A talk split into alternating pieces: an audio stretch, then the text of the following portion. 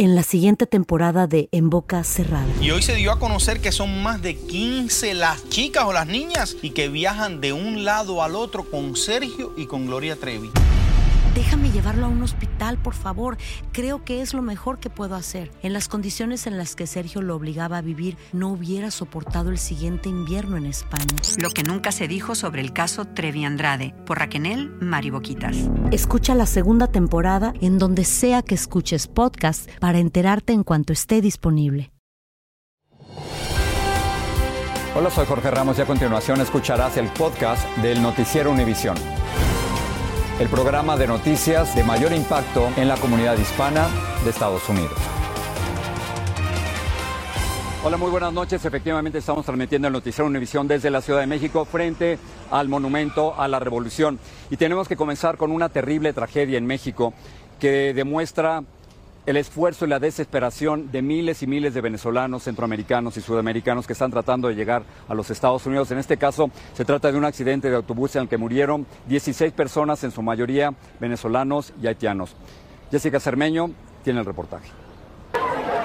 Dedushka Pérez está en Oaxaca, en un campamento migrante y no sabe nada de una amiga venezolana que se subió en un autobús anoche para continuar su viaje hacia Estados Unidos. Estoy tratando de comunicarme con una de mis amigas y no me contesta. Lo último que supe de ella era que iba a salir de aquí a las 10 de la noche para Ciudad de México. Ella tiene miedo de que su amiga sea una de las fallecidas en el fatal accidente que ocurrió esta madrugada en la autopista entre Oaxaca y Coacnopalan, en el suroeste de México. El autobús en el que viajaban al menos 55 migrantes quedó volcado junto a la carretera y los sobrevivientes estaban en shock pues veían cuerpos esparcidos a su alrededor. Un autobús eh, privado de una empresa turística volcó eh, con migrantes eh, venezolanos y haitianos. Se habla de un número importante de víctimas. Al menos 33 personas fueron trasladadas a hospitales de Puebla para recibir atención médica, todos de nacionalidad venezolana menos uno, un niño peruano de 11 años. Lamentable este tema, se da en el tramo de Oaxaca, ya es una carretera que se ha accidentado mucho. Todo indica que la unidad, eh, el chofer perdió el control, particularmente llama la atención que en esta curva, en este mismo tramo, Recientemente tuvimos también una volcadura de un autobús donde hubo varias víctimas. Los migrantes aseguran que contratan autobuses porque nadie los quiere ayudar ya. Si no tenemos dinero, nos hacen caminar, nos bajan, uno paga a la tercera cabala no, no, no, bajan, no, no dan, este, quitan la plata. Entre los que perdieron la vida hay tres menores de edad, dos mujeres y al menos 13 hombres.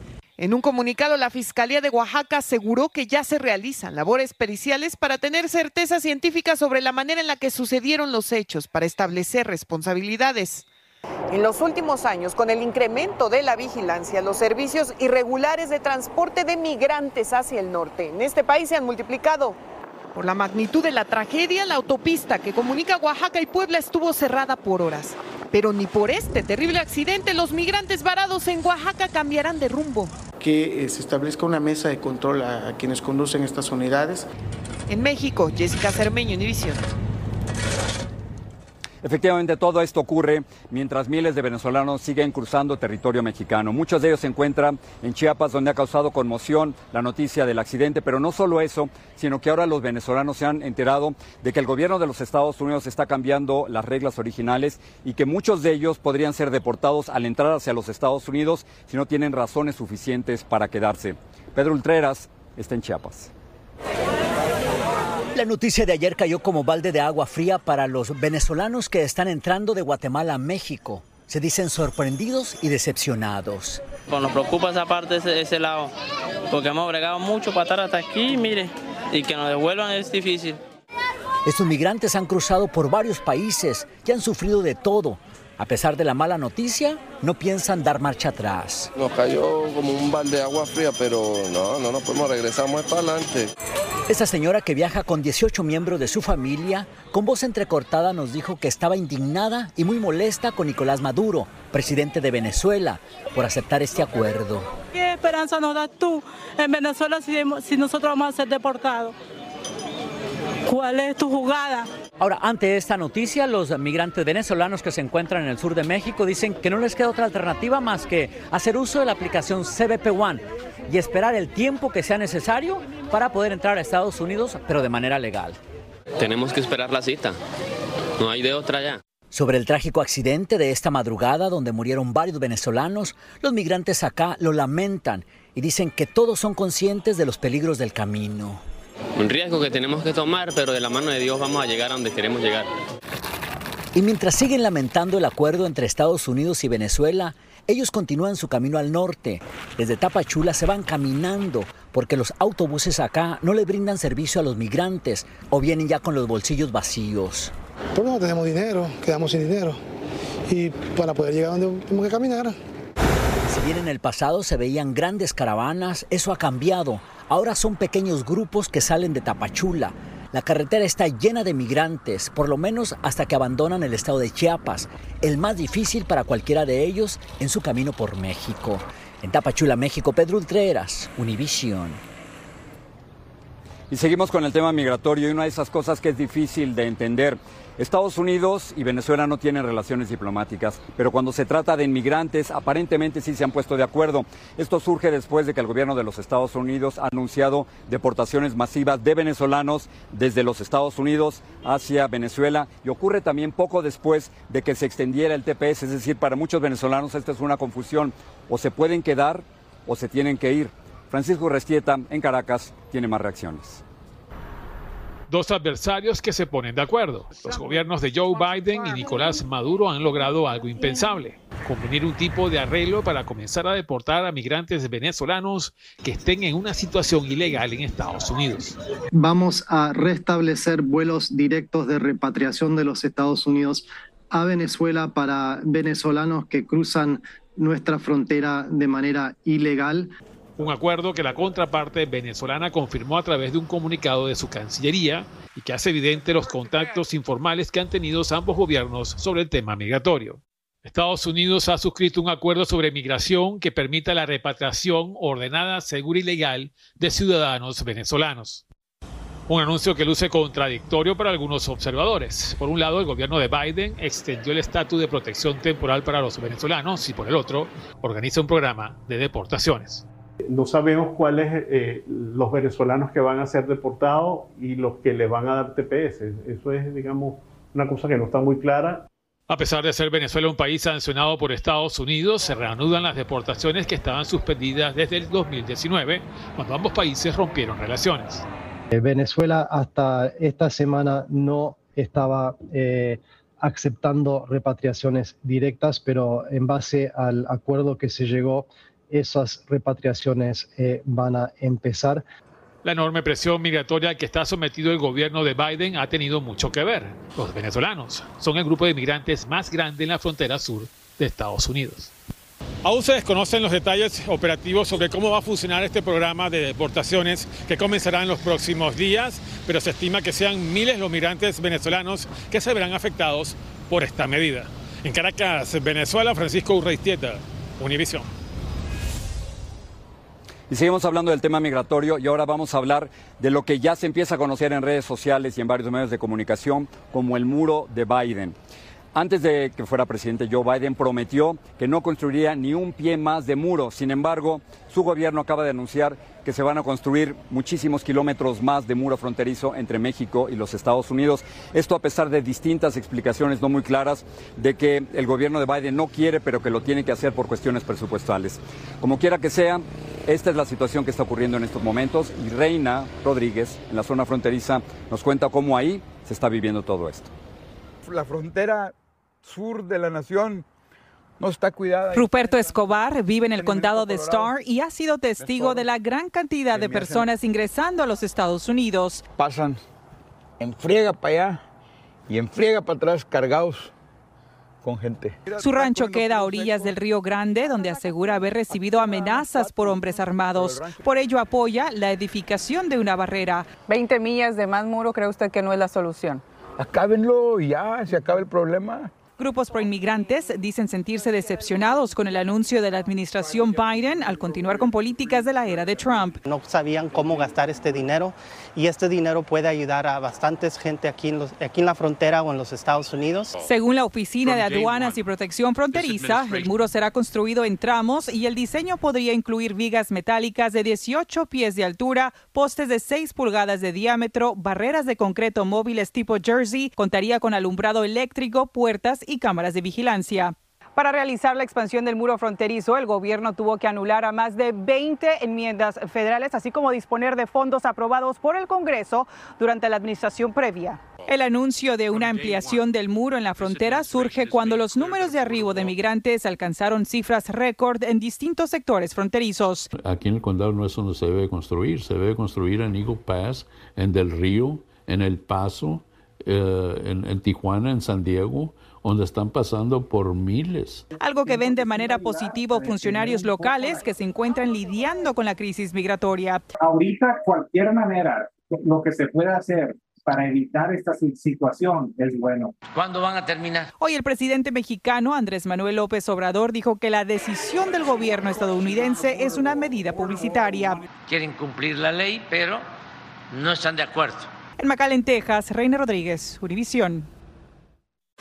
Gracias por seguir con nosotros en el podcast del Noticiero Univisión.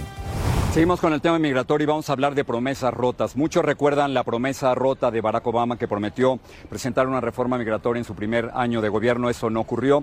Y ahora vamos a hablar de otra promesa rota, la de Joe Biden, que cuando era candidato presidencial prometió en una entrevista con NPR de que no construiría ni un pie más de muro fronterizo y ahora ha anunciado que precisamente lo va a hacer.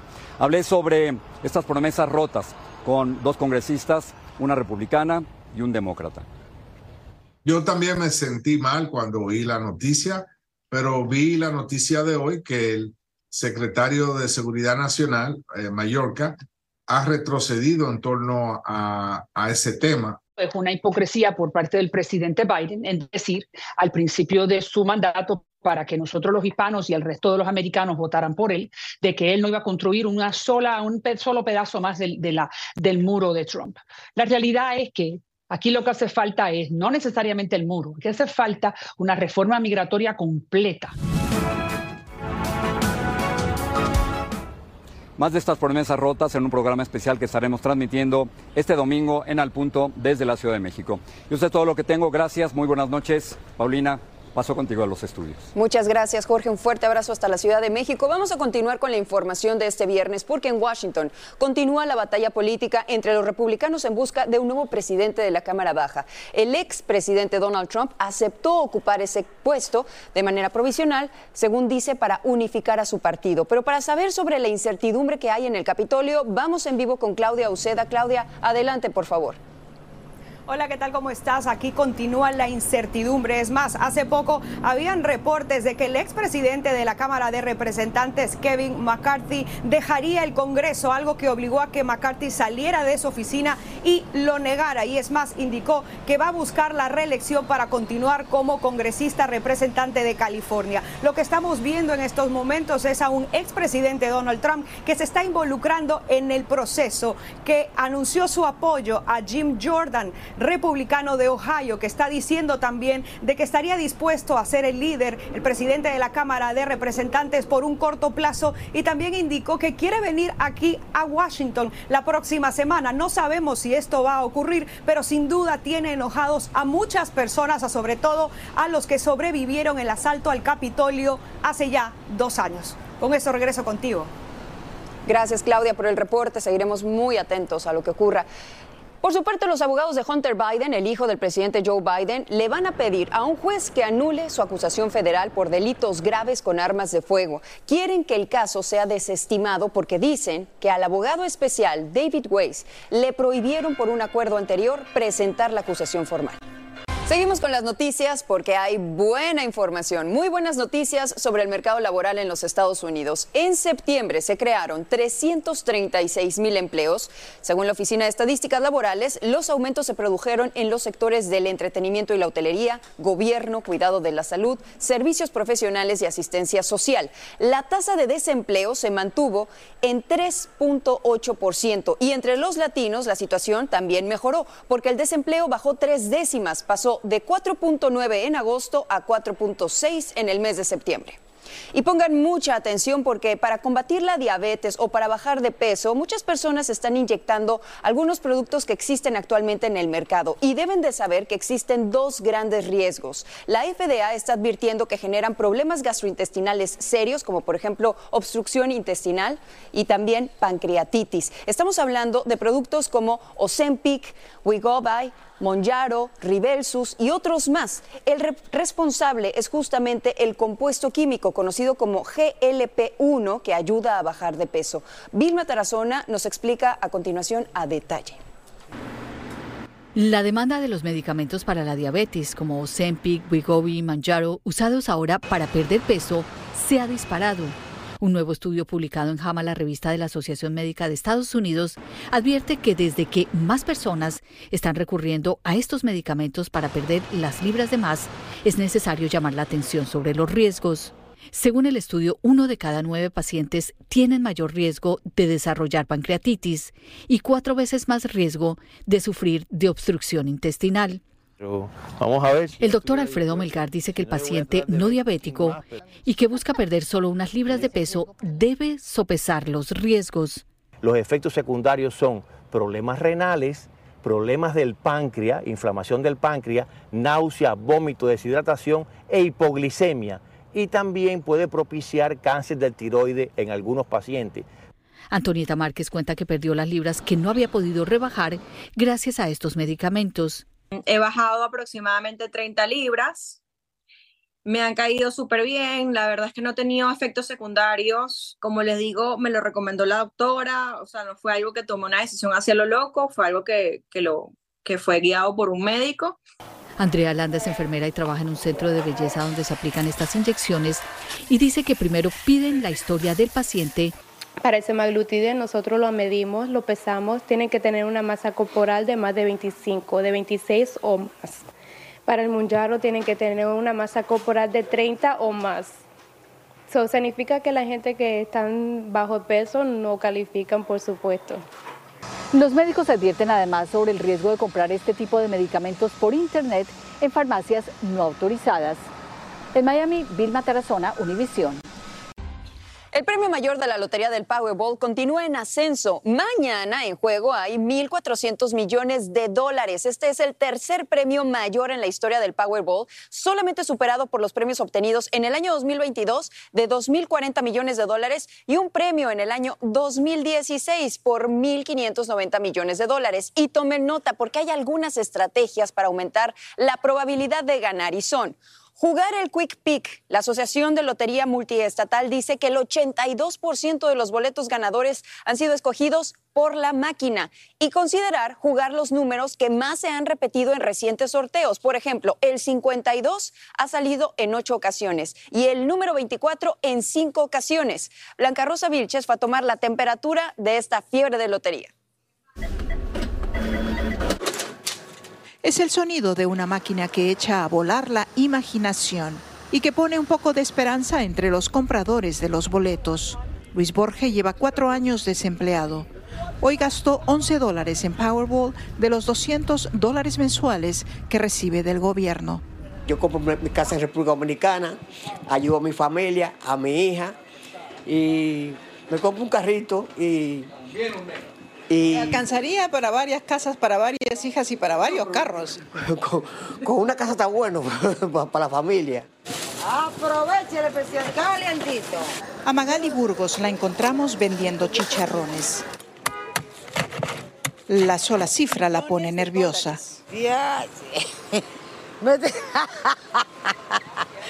¿Seguirías vendiendo chicharrones con esa cantidad de dinero? Me siento muy bien en esto me siento alegre. Y es que después de impuestos el ganador se quedaría con 614 millones, casi la mitad de los 1.400 millones que están en juego. Y solo si logra acertar una de las 292 millones de posibles combinaciones. Isidro Silvas lleva 20 años vendiendo boletos. Traten de comprar Quick porque es más rápido para mí y para ellos. Avelina García tiene otro consejo. ¿Dónde encuentra usted los tickets? En los jackets, en los jackets de, los suits o en los pantalones, regularmente. Hoy no es un día de estadísticas. Juicio en contra del expresidente Donald Trump o de las posibilidades que a uno le acompañe un inmenso insecto en una transmisión en televisión. Hoy es un día para fantasear en que uno es el escogido entre 292 millones. En Nueva York, Blanca Rosa Vilches, Univisión. Y soñar no cuesta nada. Hasta aquí las noticias, señores. Un placer. Que pase una excelente noche. Así termina el episodio de hoy del podcast del Noticiero Univisión. Como siempre, gracias por escucharnos.